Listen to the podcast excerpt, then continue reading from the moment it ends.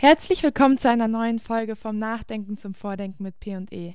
Mein Name ist Anneke Jonczek. Ich darf unseren heutigen Gast Max Ostermeier interviewen.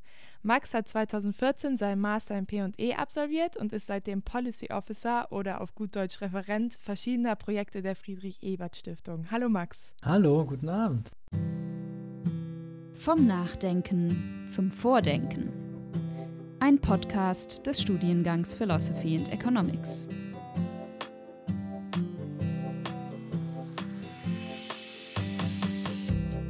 Wir stellen gerne als Podcast am Anfang so fünf kleine Fragen, die du am besten möglichst schnell aus dem Bauch heraus beantworten solltest, dass sich unsere Hörerinnen ein bisschen besser kennenlernen können. Hättest du Lust? Ja, klar. Wenn die Antworten okay. zu lang sind, dann müsst ihr es zusammenschneiden nachher. Okay, ja. Was wolltest du als Kind werden? Schwierige Frage. Als Kind? Keine Ahnung. Das habe ich, glaube ich, echt vergessen. Also als Kind, was wollte ich als Kind werden? Aber wir müssen auch nicht, also wenn, wenn du nicht, hast du schon, also vielleicht kann ich ja mal so fragen, hast du dich schon öfters so für ähm, das politische Geschehen früher inter, also interessiert oder ist das erst so ein bisschen mit dem Studium und mit dem Alter gekommen? Nee, das, äh, das, ist, das ist eigentlich tatsächlich relativ lustig, weil ähm, mir so eine Anekdote sozusagen dafür ein, äh, einfällt auch schon relativ früh in der Schule ich eigentlich es irgendwie spannender fand, äh, irgendwie mit meinen Eltern Abendnachrichten zu gucken als Fußball oder so, äh, was andere Klassenkameraden spannend fand. Das heißt, ich fand ähm, so politische Berichterstattung oder so, glaube ich, schon im relativ jungen Alter interessant. Das, das, das stimmt tatsächlich, wenn ich ah, drüber ja. nachdenke, ja. Ja, da hast du ja schon mal einen passenden Beruf dann, also. Was ähm, war dein größter Punkt auf deiner To-Do-Liste heute? Der größte Punkt auf meiner To-Do-Liste war eine Moderation vorzubereiten für das SPD-Debattencamp, das am nächsten Wochenende stattfindet und wo einige von uns auch äh, mit moderieren werden. Das musste Ui. heute unbedingt erledigt werden, genau. Ist das was, was du häufiger machst oder ist das was Einmaliges? Ähm, nee, das kommt schon häufiger vor. Also ähm, sowohl ähm, innerhalb der Stiftung als auch bei befreundeten Organisationen, dass wir eingeladen werden, mal eine Moderation zu übernehmen von bestimmten Veranstaltungen oder auch als Referentinnen und Referenten mal einen Input vorzubereiten ähm, oder auf einem Panel, ähm, Panel zu sitzen und mitzudiskutieren. Das gehört schon äh, auch mit dazu, ja. Was war deine Lieblingsparty-Location in Bayreuth? Das Glashaus, ist ja klar. Ah, sehr gut. Das ist schön. Freuen sich alle, wenn sie es hören. Wer ist dein größtes Vorbild oder ein großes Vorbild von dir? Ein großes Vorbild von mir. Das ist tatsächlich schon wieder so eine gute, Fra gute Frage. Ähm, eine Persönlichkeit, die ich sehr, sehr ähm, spannend und inspirierend fand, war äh, Ruth Bader Ginsburg, also die ähm, Richterin am US Supreme Court, mhm. die, ähm, ich glaube, vorletztes Jahr gestorben ist. Ähm, Warum? Ähm, also ich glaube, da muss man müsste man ein bisschen ausholen, aber ich fand es sehr, sehr spannend. Also es war eine, ähm, eine eher liberale Richterin, die sich auch sehr stark für, äh, für Frauenrechte eingesetzt hat in der Zeit in den USA, als das nicht selbstverständlich war. Und ich fand es sehr interessant, ähm, die, so die Kombination aus ihrer ähm, sozusagen politischen natürlich Überzeugung, es war wie gesagt eine liberale Richterin, aber auch die Art und Weise, wie sie es vertreten hat. Also mhm. ähm, sehr, sehr klug, sehr weise auch, sehr durchsetzungsstark, aber eben nicht polemisch. Das fand ich sehr, sehr, sehr, sehr inspirierend äh, im Endeffekt und auch vor allem bis ins hohe Alter. Ne? Also war ja schwer krank und hat bis zuletzt eigentlich auch diese Gerichtsverfahren noch mitgemacht, bis sie dann verstorben ist. Äh, worauf freust du dich diese Woche am meisten? Diese Woche freue ich mich äh, am meisten. Ähm, meine Eltern kommen zu Besuch und das ist immer sehr ah. schön für unseren kleinen Sohn, weil er sich freut, dass er Oma und Opa auch mal sehen kann. Genau. Woher kommst du denn ursprünglich? Ähm, ich bin eigentlich äh, gebürtiger Sachse, bin aber dann so zur Einschulung nach Bayern gezogen. Ich bin also eher süddeutsch sozialisiert ähm, und sozusagen nur mit ostdeutscher Geburtsurkunde. ja, äh, apropos Bayern, äh, dein Bachelor habe ich, äh, ich habe natürlich auf LinkedIn ein bisschen recherchiert und du hast ja 2011 deinen Bachelor in Passau gemacht. Was hast du denn studiert? In Passau tatsächlich Business Administration Economics äh, auf Deutsch Wirtschaftswissenschaften. Also es war praktisch ein Bachelor, ähm, der sowie, sowohl BWL als auch VWL-Elemente hatte. Und ich habe dort den volkswirtschaftlichen Schwerpunkt dann gewählt. Hattest du darauf von Anfang an Lust? Also, oder war das so ein bisschen, hm, ich möchte gern studieren, was mache ich gerne? Oder, oder, oder was kann ich da machen? Oder war es so, bist du da mit einem konkreten Ziel rangegangen? Tatsächlich am Anfang, als ich angefangen habe zu studieren, ähm, war für mich nicht so ganz klar, welche, welches Fach das Richtige ist. Also ich habe so gependelt zwischen Politikwissenschaften, Volkswirtschaft, Betriebswirtschaft oder möglicherweise auch ähm, auch Jura, wobei ich das ehrlich gesagt nach dem Leistungskurs Wirtschaft und Recht, nach dem Rechtsteil dann nicht mehr so stark verfolgt habe und habe dann angefangen, eben diesen Studiengang zu studieren, weil er beide Elemente so ein bisschen äh, in sich vereint hat, muss ich sagen. Das war da eigentlich der Grund. Aber ich habe mich für Wirtschaftspolitik und so wirtschaftliche Fragestellungen immer schon, schon interessiert dann auch. Ähm, und das war eigentlich der Beweggrund, dann in die Wirtschaftswissenschaft oder zu gehen. Ich war mir aber noch nicht sicher, ob VWL oder eher BWL. Ah, und also gefiel es dir dann? Also so im, also im Laufe des Studiums hast du daran da richtig Spaß gefunden oder? Also ich habe am, am Anfang des Studiums relativ schnell gemerkt, dass so Betriebswirtschaftslehre eigentlich äh, jetzt nicht das ist, was ich schwerpunktmäßig machen will. Bin dann, habe mich auf den Schwerpunkt ähm, Volkswirtschaftslehre ähm, spezialisiert aber auch da ist mir so im Laufe des Bachelors klar geworden, dass mir das so von der Perspektive her eigentlich nicht ganz, äh, ganz genügt, weshalb ich dann tatsächlich im Master, eben in den P&E Master gegangen bin, äh, um noch ein bisschen diese philosophische Seite stärker abzudecken. Im Nachhinein muss ich sagen, ähm, auch wenn ich damals so ein bisschen, wie sagt man auf Norddeutsch, gestruggelt habe mit der Entscheidung, tatsächlich auch wegen dem, ähm, dem BWL-Teil, ähm, bin ich sehr dankbar für die Einsichten. Also man lernt sozusagen in Betriebswirtschaftslehre auch schon nochmal ein paar wichtige, spannende Werkzeuge. Was denn zum Beispiel? Ich finde es relativ spannend, wenn man relativ viel in Rechnungslegung macht. Also zum Beispiel Bilanzierungs, äh, ähm, Bilanzierungswesen, doppelte Industriebuchführung, dass man das ordentlich lernt, wie das funktioniert. Ähm, weil das so ein Teil ist, der im, im VWL-Studium manchmal zu kurz kommt und es eigentlich schon sehr hilfreich ist zu verstehen, wie Unternehmen entscheiden, wie ein bisschen so Assets bewertet werden. Zumindest die Grundkonzepte. Und tatsächlich auch in Passau gab es einen sehr starken Teil Jura. Also wir hatten bürgerliches Recht, wir mussten ähm, Gesellschaftsrecht machen, mussten ähm, auch Handelsrecht äh, machen. Da würde ich auch sagen, das ist äh, auch ein hartes Brot, äh, wenn man sich für Wirtschaft interessiert. Aber im Nachhinein wollte ich schon profitiere ich davon, weil man ein bisschen versteht, wie Juristinnen und Juristen denken. Und, und das finde ich immer sehr hilfreich, wenn man sich dann auch reindenken kann in die Position, Argumente sozusagen von Leuten, die aus einer anderen Richtung kommen. Also besonders auch hilfreich jetzt für deinen jetzigen Beruf? Ja, ich glaube schon, weil wir, weil wir sehr interdisziplinär arbeiten, nicht nur was ähm, Themengebiete angeht, sondern auch was Methoden angeht. Und selbst wenn wir, sage ich mal, nicht unbedingt Spezialistinnen und Spezialisten in allen Bereichen sind, ähm, es ist eigentlich so ein bisschen generalistisches Wissen ist sehr, sehr, sehr, sehr hilfreich, ähm, um, um das tatsächlich zu, zu machen. Ja. Ja, da sprichst du eigentlich die Kernessenz von P&E oder warum es gegründet worden ist an. Du kannst, also wie bist du eigentlich dann auf dem Master P&E gekommen? Also hast du recherchiert oder hast du davon gehört oder? Ja, ich hatte tatsächlich ähm, recherchiert. Also es gab in ähm, Passau auch einen, Bachelor Staatswissenschaften. So im Nachhinein dachte ich, werde ich das mal machen sollen. Das war praktisch die Mischung aus Politik und, und VWL. Und ich habe Ja, da hättest du den BWL-Teil ja nicht gehabt. Genau, da hätte ich den BWL-Teil nicht gehabt. Das ist so im Nachhinein, weiß man ja immer nie. Ne? Ähm, ich hatte während dem Bachelor mich auch so ein bisschen beschäftigt mit Methodengeschichte ähm, der VWL. Und für mich so eine Frage, die mich dann anfangen hat zu bewegen, ist, wie weit tatsächlich eigentlich ähm, diese ganzen VWL-Modelle tragen, welche Erkenntnisse man da überhaupt gewinnen kann, welche Handlungsempfehlungen kann man ableiten?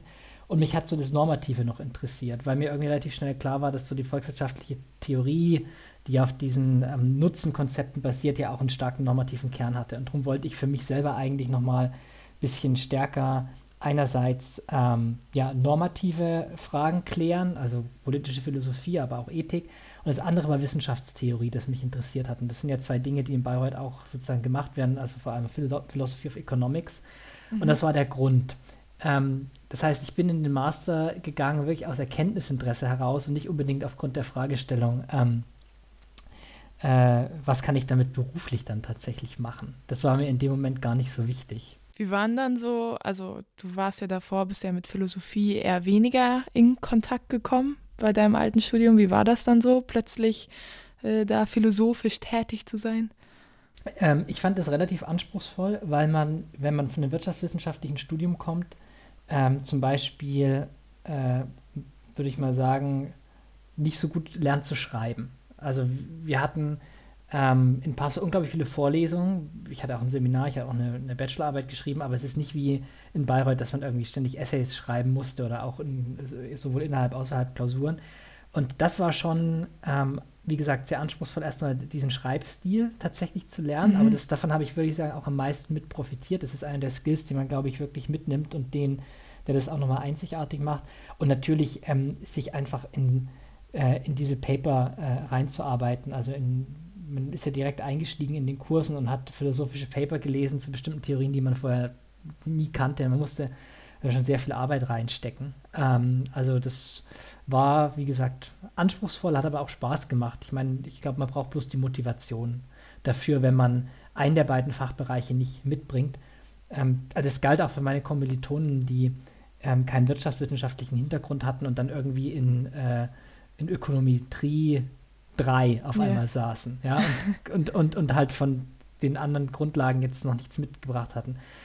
Egal aus welcher Richtung man kam, man musste, musste sich so reinfuchsen und die Motivation mitbringen.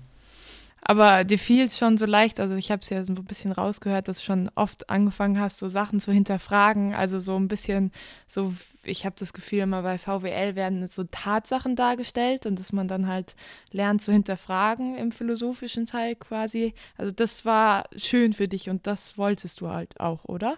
Genau, also der Eye-Opener war eigentlich, ich habe ein Auslandssemester gemacht ähm, an der Partneruni in den USA und tatsächlich gab es einen Professor dort, der hat eben History of Economic Thought angeboten.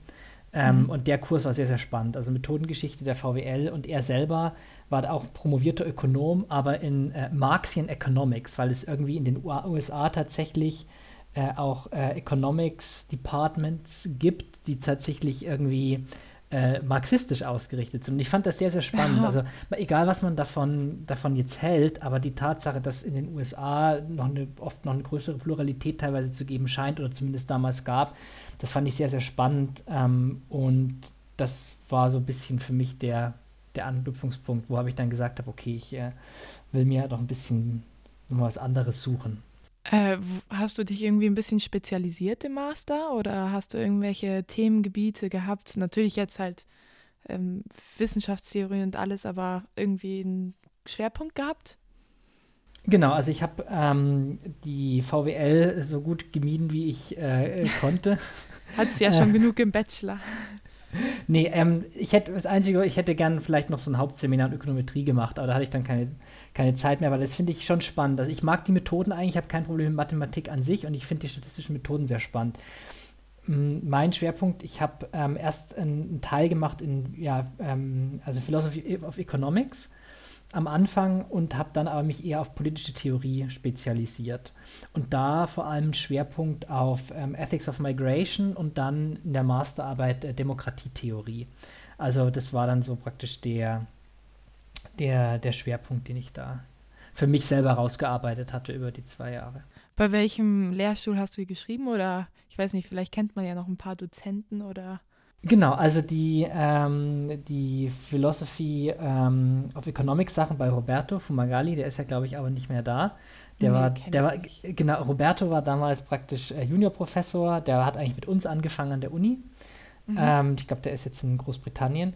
Ähm, dann habe ich einige politische Philosophie gemacht bei Gabriel Wollner, der ja, glaube ich, ja. auch wieder da ist jetzt in Bayreuth.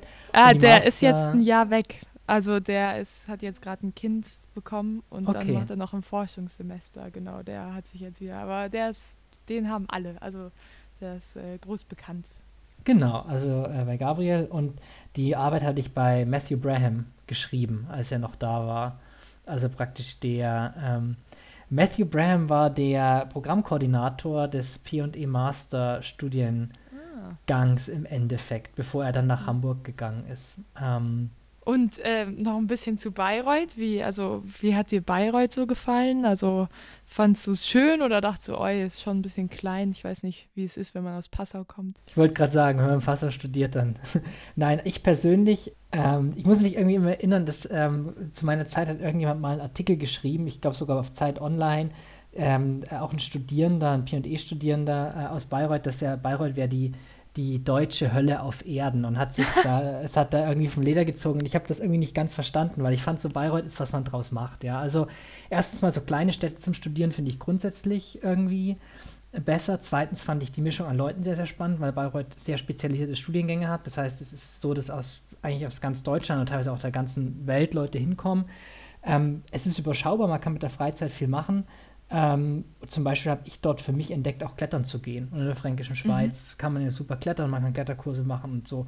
Also von dem her, ich fand das eine tolle Zeit und habe auch super Menschen kennengelernt. Ich kann jetzt nichts Negatives sagen über meine Zeit in Bayreuth. Hast du immer noch Kontakt irgendwie in die Stadt oder? Tatsächlich nicht mehr die Jahre danach schon, aber inzwischen sind auch alle weggezogen. Also es ist natürlich schon ein Ort, wo man nicht äh, ewig bleibt. Ja. Ich glaube, das muss man auch sagen, es gehört dazu. Aber jetzt zum Beispiel das letzte Mal war ich, glaube ich, Anfang 2020, kurz vor Corona, waren wir da, weil er noch ein Freund mit seiner Partnerin gelebt hat, die dort eine um, Postdoc war. Aber die sind jetzt ah. auch nicht mehr dort. Aber es waren schon noch einige Leute länger da und wir waren immer gern wieder zu Besuch. Schön. Okay, wollen wir ein bisschen, du hast, also du hast ja danach ein Praktikum gemacht nach deinem Master. Also zusammen mit der GITS habe ich extra nochmal gegoogelt, Deutschen Gesellschaft für internationale Zusammenarbeit. Ähm, wo war das? Wie war das? Wie bist du dran gekommen? Genau, da muss ich jetzt zurückgehen. Das Ursprungspraktikum hatte ich ja mit der Friedrich-Ebert-Stiftung gemacht. Mhm. Ähm, also ich hatte mir im, zweiten Mastersemester überlegt, okay, ähm, was macht man denn äh, beruflich, wenn man dann im Master sich hauptsächlich mit politischer Theorie beschäftigt hat? Und ähm, da waren so ein Akteur, den ich sehr spannend fand, erstmal die politischen Stiftungen, wo mhm. ich jetzt bin und vor allem so die ähm, internationale Arbeit. Und ich habe mich damals beworben bei verschiedenen Standorten und hatte dann Praktikumsplatz äh, bekommen in Vietnam. Äh, mhm. bei der, bei der Ebert Stiftung, aber tatsächlich erst über ein Jahr später, weil die Praktikumsplätze sehr begehrt sind. Und dann habe ich halt dieses Jahr noch gewartet, habe meine Kurse gemacht, die Masterarbeit auch schon mal angefangen zu schrie- schreiben und war dann bei der FES, der Ebert Stiftung, im Auslandsbüro in Vietnam, in Hanoi. Und der Plan war ursprünglich drei Monate zu bleiben. Und nachdem das Praktikum dann vorbei war, habe ich ähm, hat sich die Möglichkeit nochmal ergeben, tatsächlich eben aber auch, weil ich schon in Vietnam war, weil ich die Leute kannte, nochmal ein halbes Jahr länger äh, ein Praktikum bei der GITS zu machen.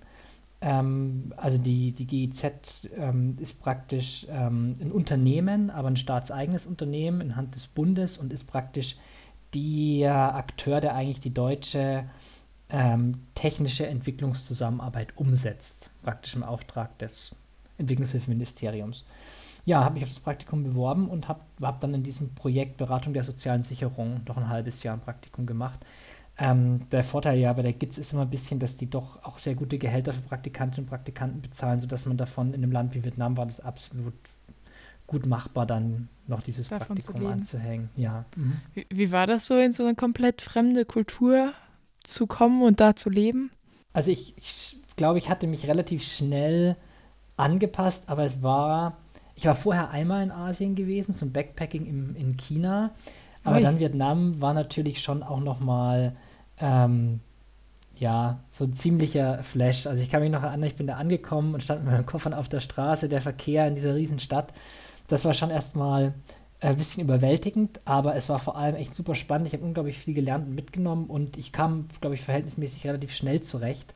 Man muss sagen, das Angenehme, glaube ich, an, an Vietnam äh, war und ich glaube ist auch noch, wie auch in vielen anderen asiatischen Ländern, dass man sich für ein, sozusagen für ein, ja, sagen wir mal, Entwicklungsland sehr frei bewegen kann. Also es ist sehr, die Sicher es ist, es ist nicht sehr, sehr, die Sicherheit sozusagen im öffentlichen Raum ist sehr, sehr hoch, was halt es natürlich auch einfacher macht, wenn man dort jetzt ein Praktikum macht. Man kann sich sehr frei bewegen und muss nicht unbedingt sehr stark darauf achten, ähm, auf die Sicherheitslage. Also sowohl was irgendwie Kriminalität angeht, als auch andere Dinge. Und das macht es natürlich dann auch einfacher, wenn man wirklich so ein bisschen am Alltag teilnehmen kann, auch wenn man die Sprache jetzt nicht spricht. Äh, hast du dann viel mit einfach anderen internationalen Menschen zusammengearbeitet oder auch viel mit Einheimischen irgendwie?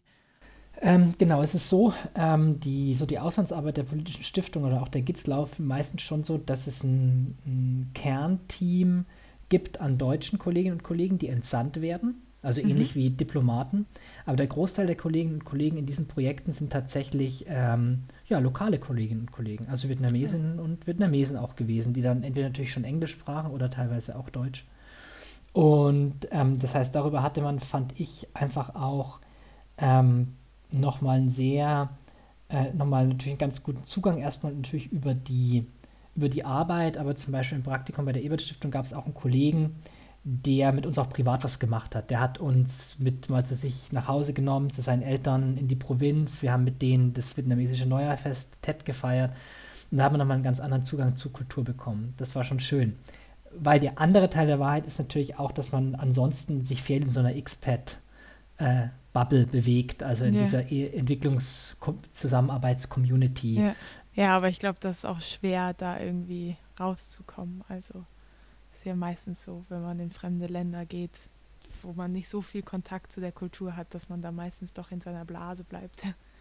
Genau, wenn man die Sprache auch nicht spricht. Und ja, ja. wie gesagt, ich meine, es gibt, glaube ich, sehr wenige Menschen, die sehr gut asiatische Sprachen sprechen. Ich sprach auch kein Vietnamesisch. Deshalb ähm, ist es natürlich auch nicht Hast du es versucht zu lernen? Ähm, ich hatte nie wirklich einen Kurs gemacht, aber ich konnte dann zumindest einigermaßen zählen und auf dem Markt äh, äh, verhandeln äh, um ah. Preise und so ja. ganz grundlegende Sachen habe ich schon ähm, habe ich schon einigermaßen auf die Reihe gekriegt, aber nicht viel. Also es ist ja eine tonale Sprache, ähm, ja. das heißt die operiert über so Tonhöhen und das ist sehr schwer zu lernen. Also wenn man da die Tonhöhe falsch trifft, dann sagt man zum Beispiel das Lieblingsbeispiel ist das praktisch das Wort für Hühnchen und Bahnhof ist komplett gleich. Äh, für uns Westler hört sich das komplett gleich an, aber es gibt halt einen tonalen Unterschied in dem, wie man das A spricht und dessen kann es passieren in einer Konversation mit einem Taxifahrer, dass das der wirklich nicht weiß, wovon er redet, ja, weil er wirklich meint, man redet von Hühnchen und, und einfach nicht weiß, was los ist. Und das macht das, ja. ist sozusagen die Herausforderung, kann die Herausforderung dann sein.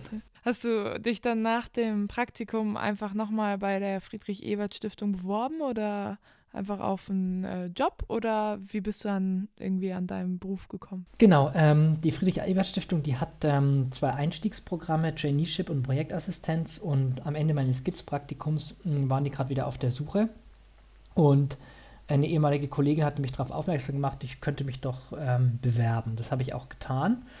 War dann, dann dort beim entsprechenden Assessment Center und bin dann aber nicht sozusagen in eines der Nachwuchsprogramme eingestiegen, sondern äh, auf eine befristete Referentinnenstelle in Berlin, weil es sozusagen ein größeres Projekt gab. Dafür wurde eine, zwei, äh, eine Stelle geschaffen, halt äh, eine befristete, wo sie jemand zusätzlich gebraucht hatten, ähm, um das Projekt zu unterstützen. Und das war sozusagen mein Einstieg. Dann habe ich das erstmal zwei Jahre gemacht und habe in diesem Projekt gearbeitet. Ich habe am Anfang rausgehört, du hast ein Kind. Ja, wie würdest du deinem Kind erzählen, was du machst? Das ist eine ganz tolle Frage. Ähm, ein Kollege hat mal gesagt, er ist immer sozusagen der absolute Loser, äh, wenn in der Kita äh, vorgestellt werden muss, was für Berufe wir machen. Und der eine Vater ja. ist Feuerwehrmann und der andere arbeitet, arbeitet bei einer politischen Stiftung. Ja. Ähm, also, ich glaube, ein Kleinkind zu erklären, ähm, ist ähm, gar nicht so gar nicht so einfach. Ich glaube, ganz, ganz so auf den Punkt gebracht, äh, was der Papa macht. Ähm, seine Aufgabe ist, ähm, ähm, im Endeffekt so eine, eine, Vernetzungsfunktion zu spielen, verschiedene Leute zusammenzubringen, ähm, aus verschiedenen ähm, Bereichen ähm, der, der Politik ähm, und auch der Wissenschaft und ähm, man könnte auch sagen, äh, Leute schlau machen. Oder Leute schlauer machen, als sie ohnehin schon sind, weil die meisten Leute sind schon sehr schlau. das, das heißt, du, du bist kein Forscher und du bist kein Politiker, sondern du bist so das, was irgendwie die Verständigung ermöglicht zwischen den beiden. Ja, im Endeffekt ja. Also das ist das, ähm, zumindest die Position, die ich jetzt in der Stiftung habe. Ich würde sagen, wir arbeiten schon stark an der Schnittstelle von Wissenschaft und Politik. Mm, und es ist in der Tat so, dass die beiden Bereiche sprechen teilweise eine sehr unterschiedliche Sprache und es braucht manchmal so ein bisschen Übersetzungsfunktion von wissenschaftlicher Erkenntnisse in Politik Konzepte. Ähm, wobei man sagen muss, es gibt auch bereits inzwischen in der Wissenschaft sehr, sehr viele Leute, die in der Politikberatung sehr gut sind und wissen, welche Sprache sie in der Politikberatung sprechen müssen, damit die Konzepte angenommen werden und damit die Konzepte verstanden werden. Aber im Endeffekt ist das schon so das, was wir, was wir machen, ja. Hast du so einen typischen Arbeitstag? Irgendwie so ein, eine Routine, eine Arbeitsroutine, was du so täglich machst? Das, es kommt tatsächlich auf den Tag an, aber was man sagen kann, was ich, was ich mache, erstmal, wenn ich ins Büro komme, ähm, ich ähm, informiere mich dann meistens. Wir haben so ähm, spezialisierte Bezahl-Newsletter-Formate abonniert in meinem Bereich Klima, Energie, Umwelt. Da lese ich mir erstmal ein, was das Wichtigste, was in dem Themenfeld passiert ist in, äh, äh, am letzten Tag, um halt so ein bisschen ajour zu sein, was irgendwie bestimmte Gesetzgebungsverfahren angeht, bestimmte Entwicklungen in Energiemärkten, so ein bisschen Überblick zu behalten, weil das ist relativ wichtig, dass wir ähm, einigermaßen diskursfähig sind. Wir sind keine Experten so. Also ich bin kein Energiemarktberater, da gibt es spezialisierte Agenturen. Ich bin auch kein Energiejurist, aber ähm, in den wichtigsten politischen Entwicklungen Überblick zu behalten. Und ähm, dann im Endeffekt kommt es darauf an, ähm, auf, die, ähm, auf die Projekte, also was im Endeffekt gerade anliegt. Das kann äh, sein, dass man ähm, gerade eine Phase hat, in der man sehr viel kommuniziert, wenn man irgendwelche Veranstaltungsprogramme abstimmen muss. Es kann sein eine mhm. Phase, in der man sehr viel recherchiert, wenn man ein Projekt vorbereitet. Es kann eine Phase sein, in der man Berichte schreiben muss gegen Ende des Jahres. Ähm, das kommt immer so ein bisschen drauf an. Ähm, also so den Routinetag gibt es in dem Sinne auch nicht, äh, dass wir sehr frei sind, wie wir unseren Arbeitstag gestalten. Ne? Also das muss, die Arbeit muss gemacht werden, die Projekte müssen gemacht werden, aber wir sind da sehr, arbeiten sehr eigenverantwortlich, auch in der Struktur unseres Tages. Ja. Von wem kriegst du denn quasi Anweisungen? Also du leitest ja wahrscheinlich dieses, diesen, dieses Ressort, sage ich mal, jetzt Klima, Energie, Umwelt war das? Genau? Genau, also ich meine, in dem Sinne ist es kein Ressort. Ich bin im Referat Beratung und das ist der Themenbereich Klima, Energie und Umwelt. Genau für den bin ich zuständig, fachlich. Mm, und ähm, es ist natürlich so, wir haben eine Referatsleitung, wir haben auch eine Abteilungsleitung das heißt, äh, von dort ähm, äh, ist es natürlich so, es gibt für bestimmte ähm, Schwerpunktprojekte, die besonders wichtig sind für die Stiftung, die werden auch uns herangetragen. Ähm, äh, da ist es aber auch so, dass wir in der Konzeption, der Arbeit und der Vorschläge relativ frei sind. Wir stimmen das natürlich ab mit den Führungskräften. Ähm, aber im Tagesgeschäft ist es durchaus so, dass wir in den Themenbereichen sehr eigenverantwortlich agieren können, welche Themen wir aufgreifen, was wir für wichtig halten ähm, wir stimmen das natürlich ab, wir erläutern unsere Entscheidung, warum wir was machen, auch mit wem und welchen Partnern.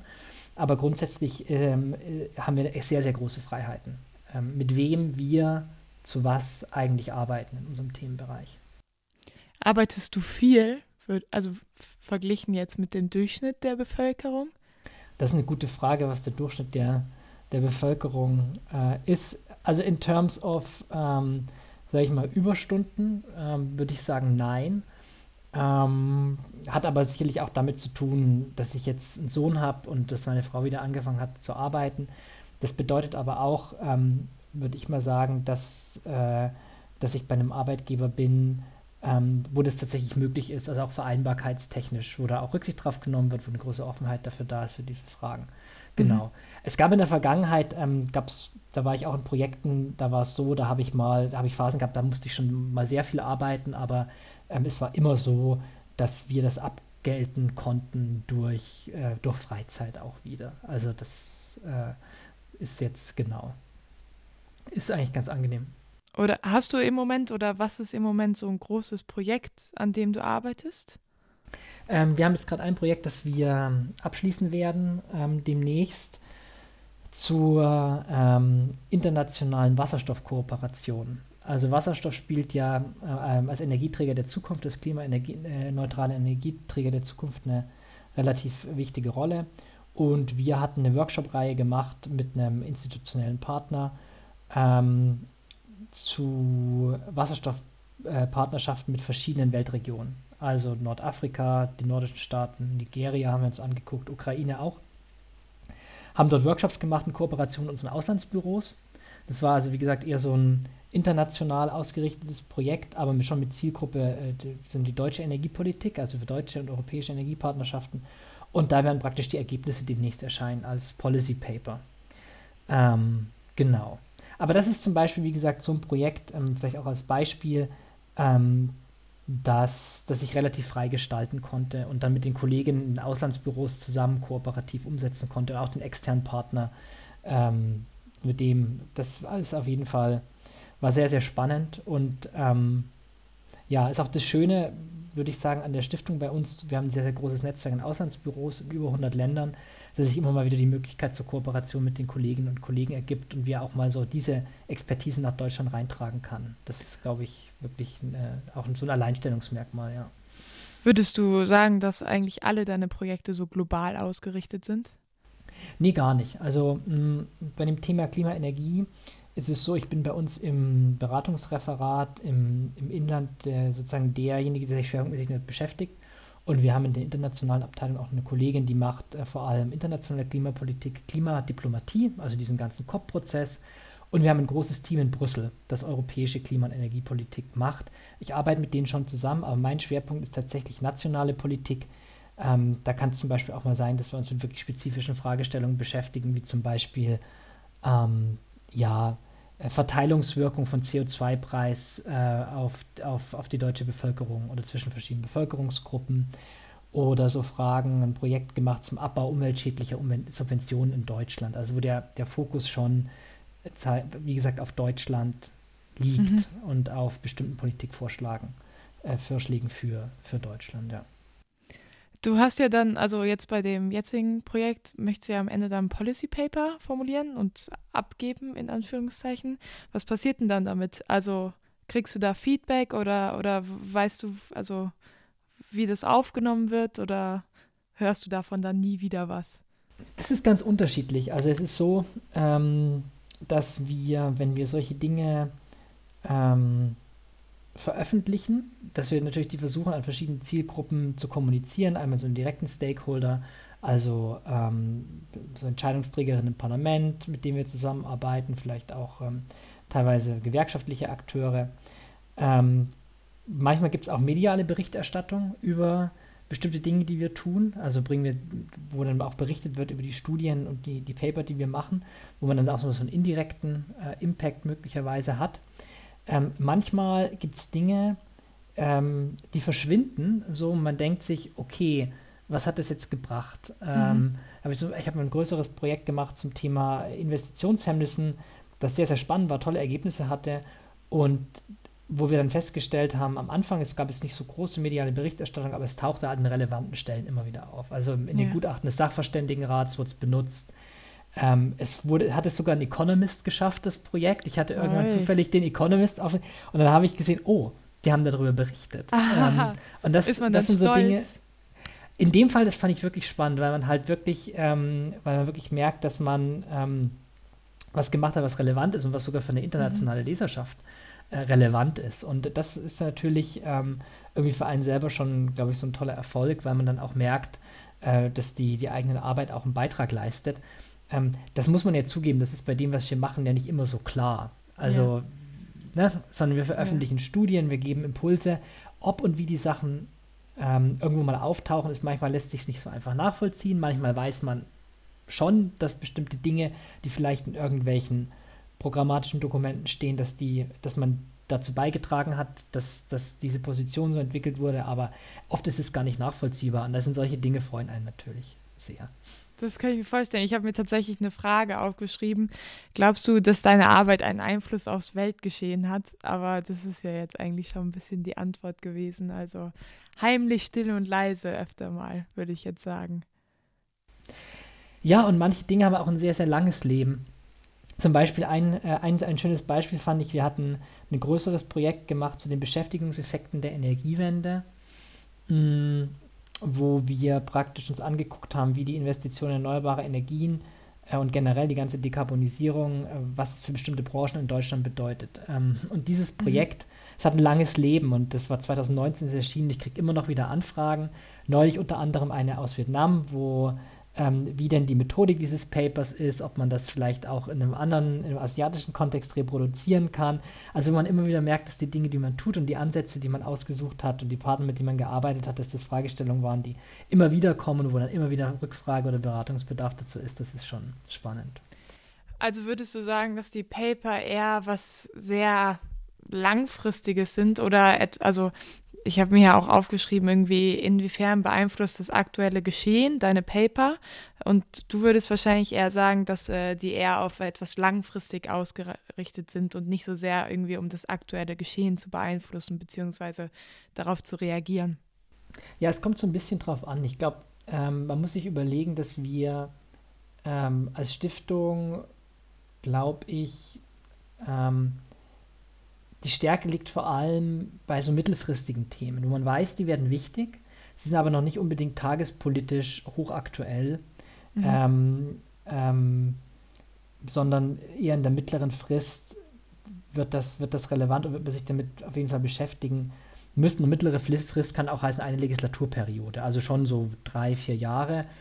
Mm, es gibt manchmal so Dinge, wo sich ergibt, dass man sehr tagespolitisch aktuell was macht. Wir hatten zum Beispiel jetzt eine sehr spezifische Studie gemacht ähm, zu einem ganz bestimmten ähm, Modell ähm, oder sagt man Produktmechanismus der Bundesnetzagentur am Gasmarkt für Industriekunden im Angesicht der aktuellen äh, äh, Gaskrise, das war halt ein hochaktuelles Produkt. Ja, also das mhm. hatte halt wirklich einen ganz spezifischen Punkt, einen ganz spezifischen Bezugspunkt, einen tagespolitisch aktuellen. Solche Sachen machen wir schon auch, ähm, wenn sich's anbietet ähm, und wenn, wenn sozusagen die Notwendigkeit und der Bedarf besteht, dann ist das auch absolut schon mal möglich, dass wir so, so Dinge tun. Also bei Publikationen, ja.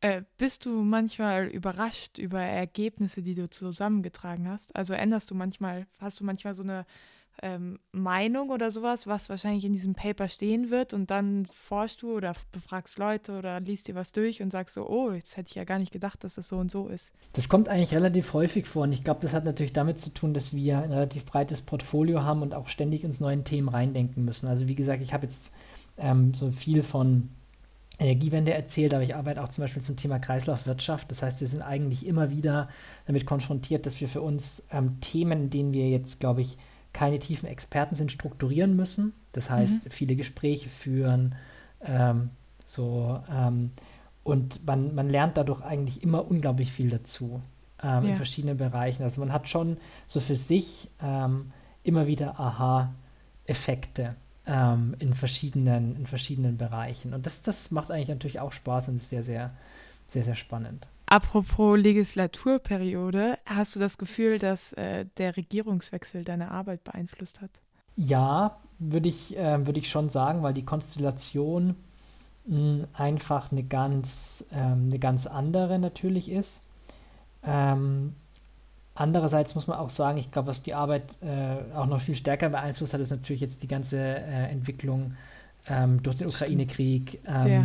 und, und, und die Krise, die damit zusammenhängt ähm, weil, weil das im Endeffekt auch die, die Prioritäten im politischen Betrieb einfach nochmal ganz stark durcheinander mhm. würfelt. Also wenn man sich anguckt, wie viel Gesetzgebung in den letzten ähm, acht Monaten passiert ist im Bereich Energie, die war ja nie so geplant.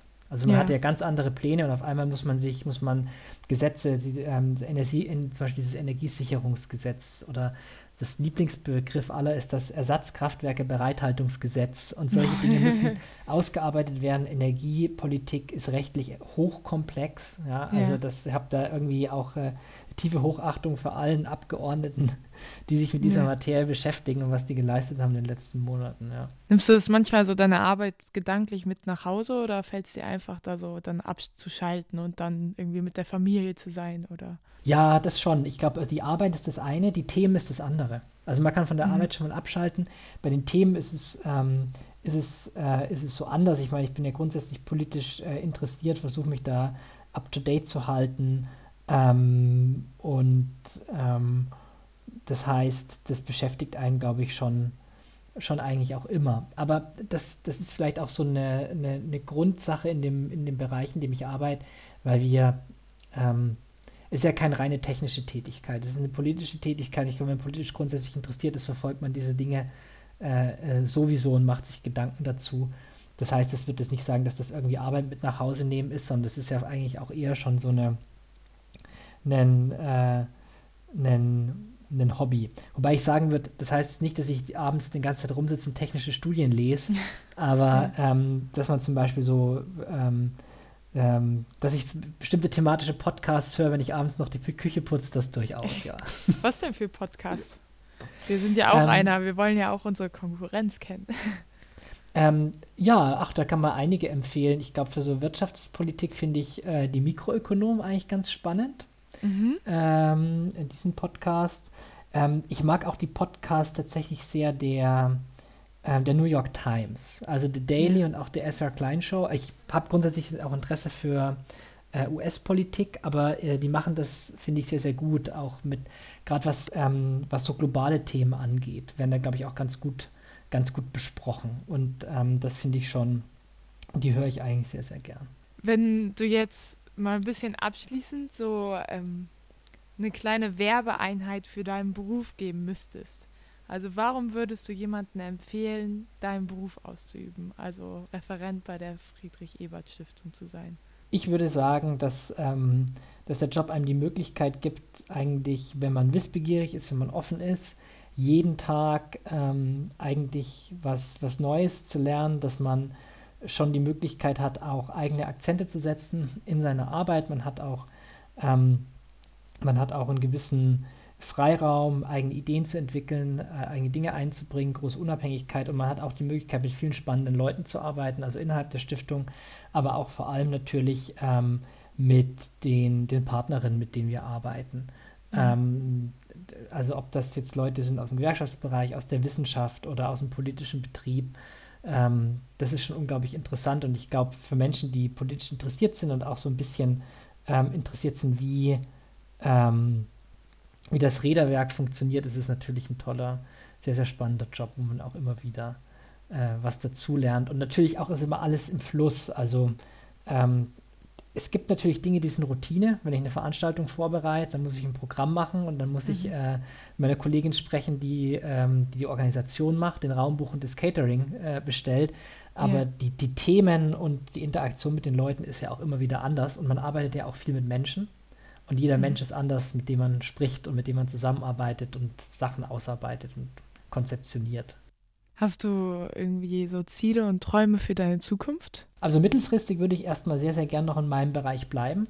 Mm, ähm, ich habe in den letzten Jahren sehr, sehr oft meinen Themenbereich gewechselt. Also ich habe bei der Stiftung auch schon Rentenpolitik gemacht, politische mhm. Ungleichheit. Mhm. Ich war ein Jahr in Griechenland und mhm. so weiter und so fort. Und jetzt ähm, den Bereich Klima, Energie, Umwelt, ähm, den mache ich seit glaube 2019. Ich habe aber bis vor kurzem auch noch die ganze regionale Strukturpolitik bei uns betreut. Ähm, und das heißt, ich habe jetzt so mal tatsächlich den Fokus auf diesen Arbeitsbereich und würde jetzt erstmal mittelfristig den gern noch ein bisschen weiter bearbeiten und, ja. ähm, und dabei bleiben. Und dann sehen wir mal weiter, mittelfristig wie es weitergeht. Wir haben noch immer so eine Abschlussfrage, so ein bisschen. Also wir sind ja auch Menschen, die gerne ähm, Brot und Geld zum Leben haben.